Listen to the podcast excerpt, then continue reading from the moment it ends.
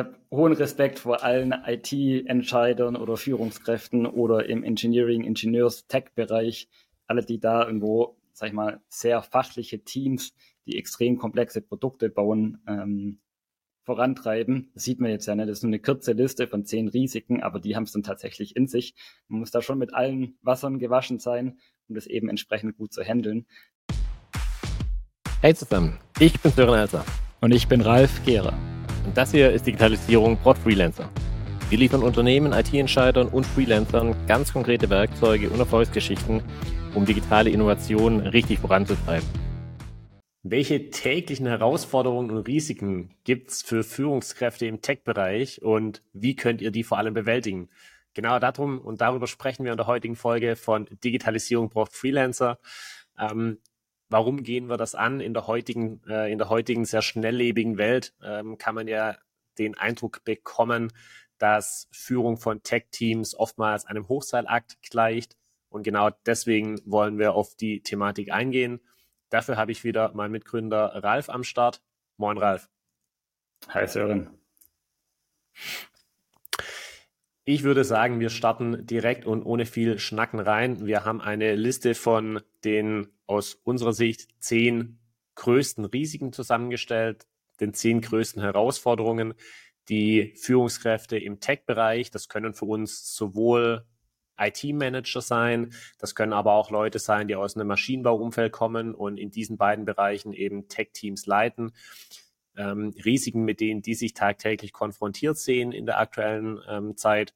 Und ähm, ja, da würde ich direkt mal an dich übergeben, Ralf. Was siehst du denn da als erstes Risiko? Ja, gerne. Ähm, Risiko Nummer eins, Budgetkürzungen. Ich glaube, vor allem in der aktuellen Zeit, wo ja doch ähm, ja nicht so ganz vorhersehbar ist, wie geht es dieses Jahr weiter mit Inflation etc., sehen sich, glaube ich, recht viele IT-Leiter dann plötzlich in der Situation, vielleicht einen Digitalisierungsprozess angestoßen haben oder eine Neuerung in der Hardwareherstellung und dann aber plötzlich die 20-prozentige Budgetkürzung reinflattert. Wie geht man damit um?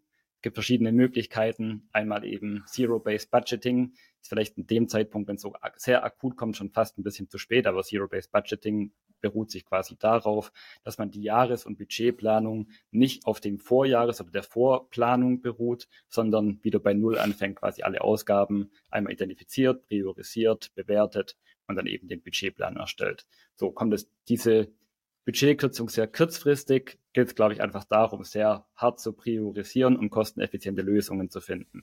Also Cloud Computing Amazon AWS, Microsoft Azure, kann ich da irgendwie einen Service umschiften, auf einen anderen Service wechseln, um Kosten einzusparen.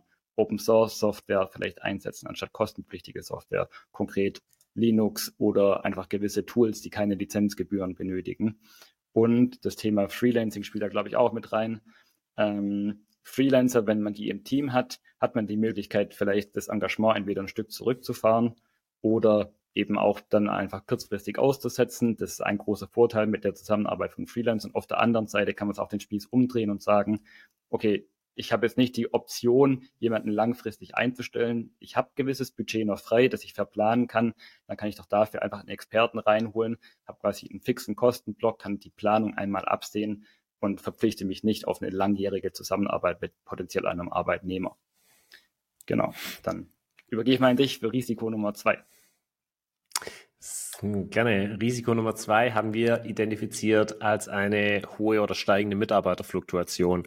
Ähm, ich denke, das kann in der aktuellen Situation besonders bei Startups und kleineren Unternehmen ähm, ein Problem sein, dass ähm, Führungskräfte im Tech-Bereich merken, dass ihre Mitarbeiter und Mitarbeiterinnen dann doch eher in eine etwas sichere Richtung gehen wollen und vielleicht zu größeren Unternehmen oder ins, ins Beamtentum wechseln wollen, vielleicht ein bisschen übertrieben, ich weiß, ähm, aber dass eben grundsätzlich äh, die Mitarbeiter erstmal nach etwas sichereren Häfen suchen. Was kann man dagegen tun? Ist uns völlig klar, wir haben da jetzt nicht äh, das Allheilmittel oder nicht die 25 äh, Stichpunkte, äh, die man alles sofort umsetzen kann, aber wir haben ein paar rausgepickt, die unseres Erachtens sehr gut und sinnvoll und schnell umsetzbar sind. Man kann Mitarbeiterbindungsprogramme in irgendeiner Form machen. Und da meinen wir jetzt nicht die ganz großen Geschichten, die über ein Unternehmen mit 1000 Mitarbeitern ausgerollt werden müssen, sondern das kann man auch wirklich teamintern machen, dass man zum Beispiel ähm, Mentorship-Programme macht mit den Teammitgliedern, die man aktuell hat, die sich gegenseitig äh, supporten und mentoren, dass man äh, eine sehr kontinuierliche Feedback-Kultur einführt, sowohl unter den Mitarbeitern als auch zwischen Führungskräften und den Mitarbeitern. Ähm, es kann, vor allem wenn man kleinere, ein kleineres Unternehmen, Startup ist, ähm, sehr spannende Anreize geben wie Aktienoptionen und kann da ähm, Programme aufsetzen, um die Leute dann auch längerfristig halten zu können. Ähm, ein Thema, was wir immer wieder hören bei Kunden, bei Freelancern, bei Angestellten, bei Leuten, mit denen wir arbeiten, ist das Thema Weiterbildungsmöglichkeiten. Dass, wenn ich irgendwo in einem Job die Möglichkeit habe, mich kontinuierlich und gut weiterzuentwickeln, dass das eine sehr spannende ähm, Möglichkeit ist. Ähm, da kann man dann zum Beispiel in einem ersten Schritt mal ganz einfach Zugang zu Online-Kursen wie äh, Udemy oder Coursera ähm, anbieten in kleineren Teams. Ähm, grundsätzlich das Thema Unternehmenskultur. Das heißt, sich wirklich mit seinen Leuten befassen, ähm, des Öfteren auch mal Team-Events ähm, anzubieten in irgendeiner Form. Und auch da ist, glaube ich, wieder wichtig, ein Team-Event muss nicht äh, die fünftägige Vacation in Portugal sein, die massenhaft Geld kostet, sondern kann auch, äh, kann auch wirklich regelmäßige Online-Team-Events sein, wo man sich mit dem Team trifft. Ähm, und wenn man die Möglichkeit hat, flexible Arbeitszeiten, flexible Arbeitszeitmodelle anzubieten, ähm, Remote Work anzubieten, das ist definitiv auch ein Punkt, der eben einer Mitarbeiterfluktuation entgegenwirken kann. Wie gesagt, da kann man noch sehr, sehr viel mehr machen, ist uns durchaus bewusst. Hier jetzt mal eine kleine Auswahl. Und damit geht es auch direkt weiter zu Risiko Nummer drei. Genau, bei Risiko Nummer drei reden wir über Schwierigkeiten bei der Skalierung. Um mal ein konkretes Beispiel zu nennen. Nehmen wir an, ein Startup hat ein Product Market Fit gefunden, hat eine größere VC-Finanzierung erhalten und hat jetzt die Herausforderung, möglichst schnell dieses Produkt an den Markt zu bekommen und entsprechend das IT-Team zu skalieren. So, was sind da die möglichen Bottlenecks und vor allem die Lösungsmöglichkeiten? Also zum einen setzt immer voraus, dass man eine Arbeitskultur hat oder einen ja, Entwicklungsprozess, den man auch von heute auf morgen von, wir mal, fünf auf 50 Leute skalieren kann. Scrum oder Kanban sind da zum Beispiel Möglichkeiten. Das Ganze möchte dann auch gerne Projekt- und Tool gestützt sein. Konkret Jira, Trello, Asana sind so die typischen in dem Bereich. So, und dann auch im Austausch mit anderen Unternehmern habe ich jetzt schon sehr häufig gehört. Die Frage ist dann immer noch, wie finde ich denn eigentlich die richtigen Leute zum richtigen Zeitpunkt? Ich möchte die ja eigentlich erst haben, wenn die Finanzierungsrunde zum Beispiel steht ähm, aber dann möglichst schnell sozusagen.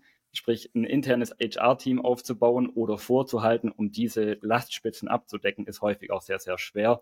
Insofern ähm, aus unserem Netzwerk haben wir sehr, sehr viele Menschen, die einfach dann in dem Fall auf Recruiter und Freelancer-Netzwerke zurückgreifen oder Plattformen, wo man dann eben konkret seine Stellenausschreibung machen kann. Konkret ist für uns, für Freelancer wäre es uns natürlich ElevateX, aber es gibt da mehr als genug auch für Festanstellungen.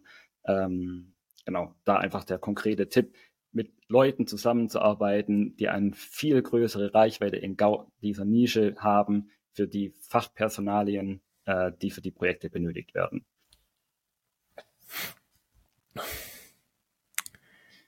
Sehr gut, dann übernehme ich direkt wieder für Risiko Nummer vier und ähm, ja, Risiko Nummer vier kann schon auch eher ein Symptom sein tatsächlich. Ähm, da geht es um das Thema Projektverzögerung im Allgemeinen. Um mal ein Beispiel zu sagen, wenn ein ja, Leiter von einem Infrastrukturteam oder von einer Infrastrukturabteilung sieht, dass ein wichtiges, großes ähm, Infrastrukturprojekt bei ihm äh, aufgrund von Ressourcenknappheit einfach ins Stocken gerät, das Team ist extrem überlastet. Was kann man dann machen? Auch da kann man nochmal auf einen Punkt zurückgreifen, den du bei, bei der Skalierung, bei dem schnellen Aufbau auch schon gesagt hast, nämlich wirklich Einführung von Methodiken wie Scrum und Kanban ähm, und äh, das auch entsprechend toolgesetzt einzusetzen und umzusetzen. Ähm, ja, dadurch dann einfach auch die Möglichkeit zu haben, in einem potenziell kleineren Team sehr strukturiert, sehr schnell die wichtigen Punkte abzuarbeiten wenn ich sage wichtige Punkte, dann kommen wir zu der nächsten Thematik, die in so einer Situation extremst wichtig ist, nämlich das Thema Priorisierung und da wirklich eine ganz konsequente und sehr harte Priorisierung hinzubekommen, wirklich extremen Fokus auf sehr, sehr wenige, optimalerweise sogar das eine Thema, the one thing zu legen, die in der jeweiligen Situation dann wirklich voranbringt und hilft. Ähm, Und was in so einer Situation noch extremst wichtig ist aus unserer Erfahrung, ist das Thema Kommunikation. Und zwar Kommunikation in alle Richtungen, sowohl in Richtung des Teams, dass dort eine sehr klare Kommunikation herrscht. Was ist die Erwartungshaltung? Wie priorisieren wir? Was machen wir als nächstes? Aber dass dort auch alle Kunden und Stakeholder zum Beispiel abgeholt werden, denen die Situation klar und deutlich geschildert wird, um dann eben auch mit denen gemeinsam zu schauen, was machen wir, wie gehen wir konkret weiter, dass dort eben alle ähm, ja im selben Boot sitzen und dieselben Informationen und denselben Kenntnis, ähm, Kenntnisstand haben. Risiko Nummer 5, was haben wir noch rausgefunden, Ralf? Ja, ineffiziente Prozesse. Wer mich kennt, so eins meiner äh, Lieblingsthemen, nicht der ineffiziente Prozess an sich, sondern eben die Lösung da davon. Ähm, ineffiziente Prozess, was heißt es? Im Prinzip könnte es alles Mögliche sein, wo Produktivitätsverlust entsteht. Also speziell sich immer wiederholende Aufgaben, die immer händisch durchgeführt werden. Das kann sein ein Onboarding von Mitarbeitern, was immer sehr zeitaufwendig ist und one-on-one -on -one durchgeführt wird. Kann eine bewusste Entscheidung sein, das so zu machen. Im Idealfall kann man aber auch da gewisse Teile einfach zum Beispiel durch ein Company Handbook automatisieren oder einfach wegdelegieren und einmal zentral festhalten. Ähm, können aber auch Themen sein wie die IT-Infrastruktur, das Deployment ist Schritt für Schritt für Schritt muss nacheinander aufgebaut werden, ist sehr fehleranfällig. Wenn man das einmal automatisieren kann, so im Sinne von Lean IT-Prinzipien, ähm, dann hat man da einfach A, eine gewisse Sicherheit geschaffen und B, man hat eben dieses leidige Thema, ein regelmäßiges Deployment zum Beispiel von einer neuen Version ähm, erledigt. Konkret kann man dafür dann eben Ansible oder Terraform einsetzen. Das ist dem einen oder anderen ITler sicherlich ein Begriff, vor allem dem DevOps-Bereich. Es geht aber auch darüber hinaus. Also auch im Engineering zum Bereich gibt es sicherlich einige Themen, wo Daten erfasst werden, die ausgewertet wollen, werden wollen. Ähm, ich bin da großer Fan von Zapier. Man kann mit Zapier einfach verschiedenste Tools, sei es irgendwie eine Excel-Tabelle mit einem E-Mail-Eingang, sehr, sehr einfach verknüpfen. Das ist alles kein Rocket Science. Da gibt es extrem viele ganz kurze YouTube-Anleitungsvideos. Ist auch fast selbst erklären, so ein bisschen Click and Play. Ähm, aber darüber kann man extrem viele Prozesse auch für sich selbst ähm, ja, sozusagen verbessern. Was wir bei ElevateX konkret eingeführt haben, um eben auf diese Prozesse aufmerksam zu werden, ist ein sogenanntes Issue oder Fehlerlog. Da geht es gar nicht darum, Finger zu zeigen und zu sagen, ja, aber hier Sören, da hast du was falsch gemacht, sondern ganz im Gegenteil. Mir ist aufgefallen, das Thema haben wir immer wieder, wenn dasselbe Thema immer und immer wieder vorkommt, zum Beispiel, dass wir immer wieder regelmäßigen Fehler in einem Vertrag drin haben, ähm, ja, dann sollten wir das Thema einfach einmal zentral angehen. Aber dieses Fehlerlog sozusagen macht uns darauf aufmerksam, dass gewisse Themen immer wiederkehrend sind. Und ähm, auch nochmal ein Time-Tracking sehr stark darauf zu achten, wofür verwende ich denn eigentlich wie viel Zeit. Zum Beispiel ist diese Podcast-Nachbearbeitung, dauert die eine Stunde, dauert die acht Stunden, dauert die eine ganze Woche. So, warum dauert die eine ganze Woche? Was kann ich daran optimieren? Und jetzt auch in der AI-Welt ähm, gibt mittlerweile so viele neue Tools, ähm, allein mal ChatGPT zu fragen, ich habe dieses Problem, ähm, wie kann ich den Prozess effizienter gestalten? Kannst du mir mal einen Tipp geben, welche Tools ich dabei verwenden kann? Ähm, wie könnte ich das vielleicht etwas streamlinen, optimieren? Also auch da nochmal der Hinweis, ähm, einfach sich so ja, bewusst zu werden, okay, wo geht Zeit verloren? Gibt es vielleicht Möglichkeiten, den ineffizienten Prozess umzugestalten? Ich glaube, da können wir auch nochmal sehr gut auf äh, eine Folge von uns verweisen, in der wir unseren Prozess-Blueprint ähm, vorgestellt haben. Da geht es ja genau um äh, im, im, Detail um diese Thematik. Ähm, da macht sicherlich Sinn, den verlinken wir euch nochmal, dann könnt ihr da, wenn das Thema ineffiziente Prozesse für euch ähm, für euch spannend ist oder ein Problem ist, da nochmal ähm, reinschauen auf jeden Fall. Ähm, und falls euch diese Folge und vielleicht sogar auch der Prozess, Prozess Blueprint, schwieriges Wort, weiterhelfen, dann, ähm, jetzt haben wir schon einige Risiken aufgezeigt, dann ähm, äh, subscribe doch einfach mal für den Kanal ähm, hier auf YouTube oder auf Spotify, dann verpasst ihr nämlich auch die nächsten Folgen nicht und äh, werde da auch weiter auf dem Laufenden gehalten. Und apropos auf dem Laufenden halten, ich mache weiter mit äh, Risiko Nummer 6. Der spielt auch darin rein, wenn ihr jetzt nicht subscribt, dann ist das nämlich ganz klar ein Priorisierungsfehler, würde ich sagen. Spaß beiseite. Ähm, ich hatte vorhin schon mal Fokus und Priorisierung angesprochen.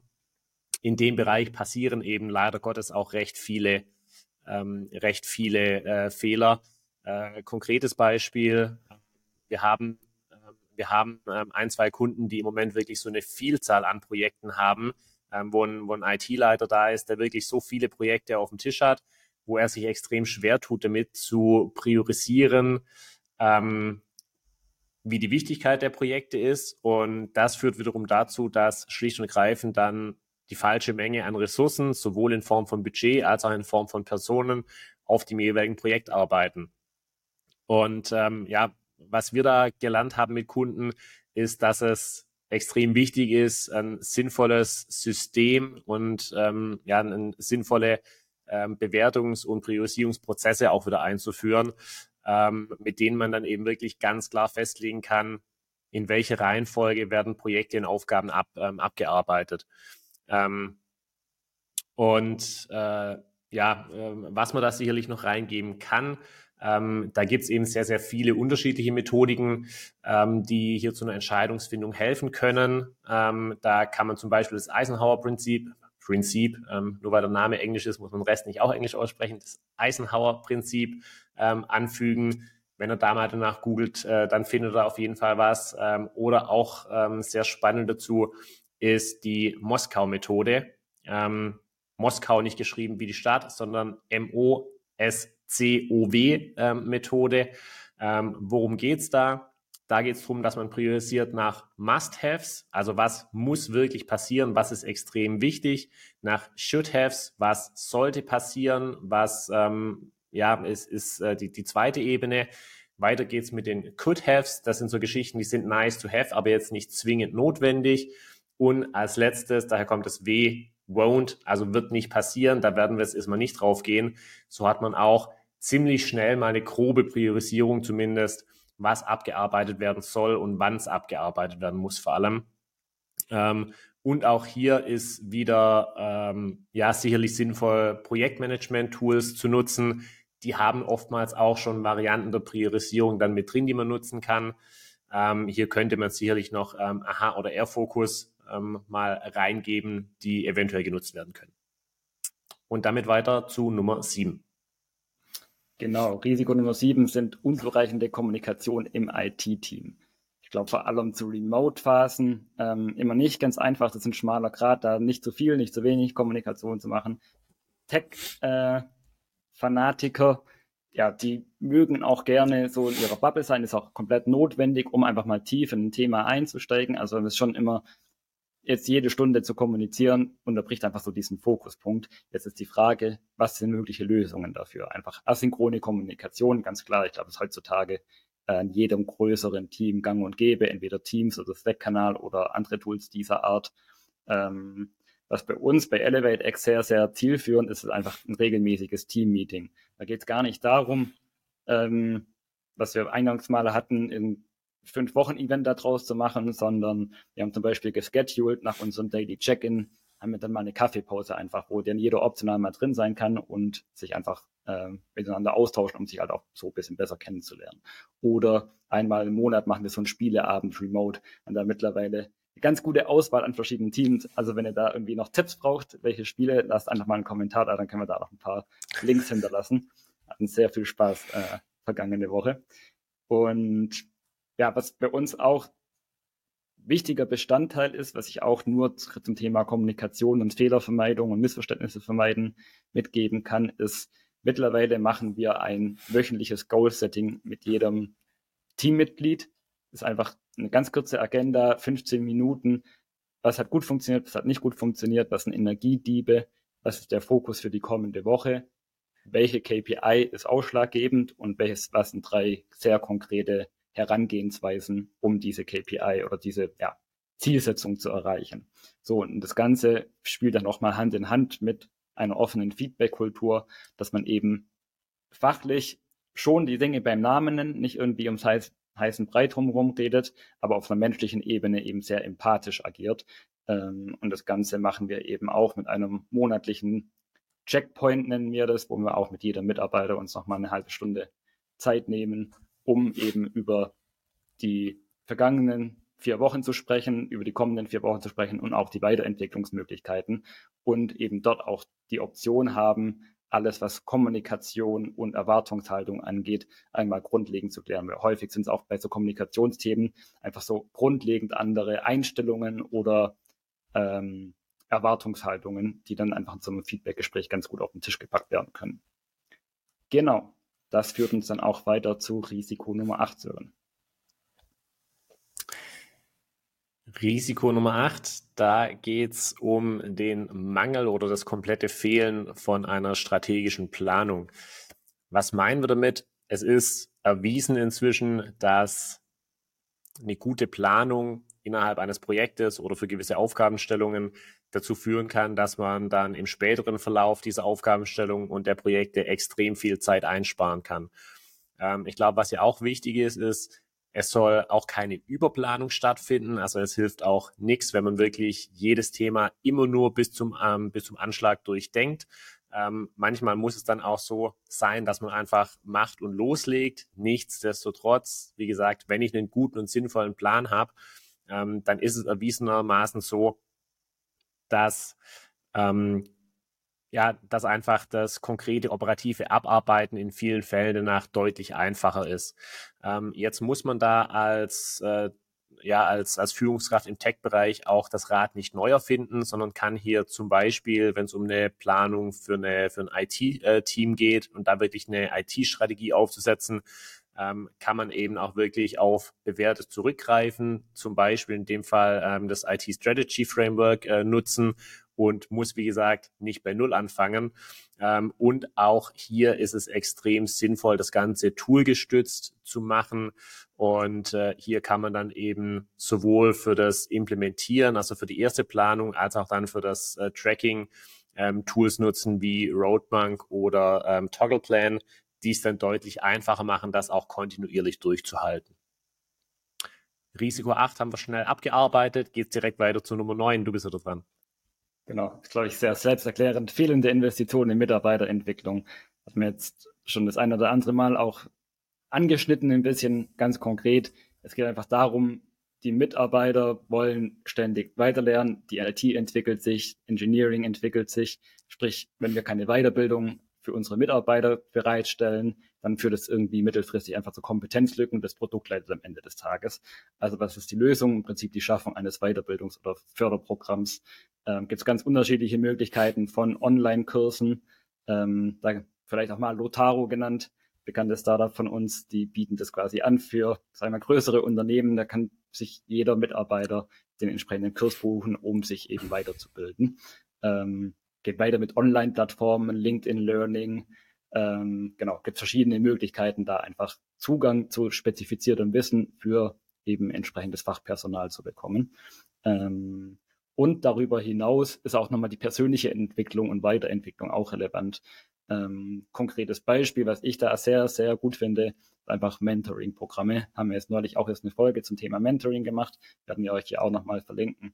Aber einfach jemanden zu haben, der einem mit Rat und Tat zur Seite steht, der denselben Weg schon mal gegangen ist ähm, und einen da so ein bisschen an die Hand nehmen kann und ein paar Wegweiser geben kann, extrem hilfreich und auch super motivierend. Ne? Bei dem Thema Weiterbildung entsteht auch nochmal eine ganz neue Motivation. Jemand hat irgendwie Drive, Innovation mit ins Projekt reinzubringen, ähm, was das ganze Projekt einfach unterm Strich äh, deutlich erfolgreicher macht, weil jeder sieht, ah, okay, alles, was ich hier reinstecke, hat hinterher auch ein Ergebnis.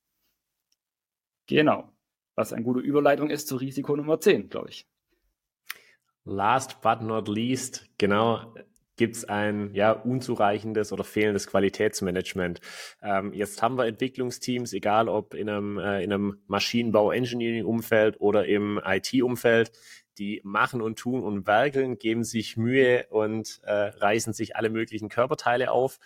Ähm, die schaffen auch äh, gewisse Produkte zu bauen und zu erstellen und hinten raus stellt sich dann fest, oh, die sind aber einfach nicht so gut, wie wir es gerne hätten oder wie es der Kunde braucht oder haben möchte. Ähm, was natürlich dazu führen kann, dass der komplette Erfolg von Unternehmung dann gefährdet ist. Und ja, da macht es, glaube ich, auch Sinn, sich zu orientieren an gewissen ähm, Standards, wie es denn einfach gemacht wird in unterschiedlichen Bereichen, um Produkte einfach qualitativ hochwertig zu entwickeln. Ähm, da kann man also wirklich auf gewisse Qualitätsmanagement-Praktiken zurückgreifen. Um da jetzt mal zwei zu nennen, ähm, kann man sicher ähm, ITIL oder Six Sigma ähm, sich anschauen. Ähm, bei ITIL geht es um äh, um ein Framework, das für die Bereitstellung von IT-Services äh, dient. Ähm, also da geht es ja wirklich um, ähm, kannst du sicherlich noch besser auch inhaltlich beschreiben als ich, ähm, aber das quasi IT-Dienstleistungen und da kann es jetzt sowohl um interne, die ich als eine Abteilung in-house für andere Abteilungen bei mir bereitstelle, oder aber auch um ähm, äh, externe, die ich also als Unternehmen dem Kunden zur Verfügung stelle ähm, IT-Dienstleistungen, die dann entsprechend an die Kundenbedürfnisse einfach ähm, extrem angepasst sind und sich darauf konzentrieren. Ähm, oder ich habe gerade schon gesagt, äh, äh, Six Sigma, wo es eben wirklich um extreme Verbesserung ähm, der Qualität von Prozessen geht. Ähm, sind, glaube ich, beides sehr bekannte ähm, Tools beziehungsweise sehr, sehr ähm, äh, bekannte ja, Praktiken und Frameworks. Ähm, also auch da, ähnlich wie wir es vorhin schon hatten, muss man jetzt auch nicht anfangen, alles auf links zu drehen, beziehungsweise das Rad neu zu erfinden, sondern auch da kann man sich wirklich an dem orientieren, was gibt es denn schon. Ähm, was hier sicherlich auch sinnvoll ist, ist, das wieder toolgestützt zu machen. Kann man dann, ähm, kann man dann Qualitätsmanagement-Tools wie SonarCube verwenden. Ähm, und in manchen Bereichen ist es sicherlich auch sinnvoll, hier auf regelmäßige Qualitätsaudits äh, zurückzugehen, sich vielleicht auch gewisse Zertifizierungen für seine Prozesse, für sein Qualitätsmanagement zu holen. Ist natürlich immer abhängig davon, in was für einem Bereich ähm, bewege ich mich auch sehr äh, konkret. Ähm, wenn man jetzt zum Beispiel an den Automotive-Bereich denkt, ähm, wo dann viele Maschinenbauer unterwegs sind, da ist es einfach auch völliger Standard und gang und gäbe, dass gewisse Zertifizierungen und Qualitätsmanagement-Tools ähm, oder Praktiken im Einsatz sein müssen. Ähm, genau, so viel zu unseren, ähm, zu unseren zehn Risiken, die wir ähm, gesucht bzw. gefunden haben. Uns ist völlig klar, dass das nicht alles ist und dass man da wirklich extrem weitermachen könnte.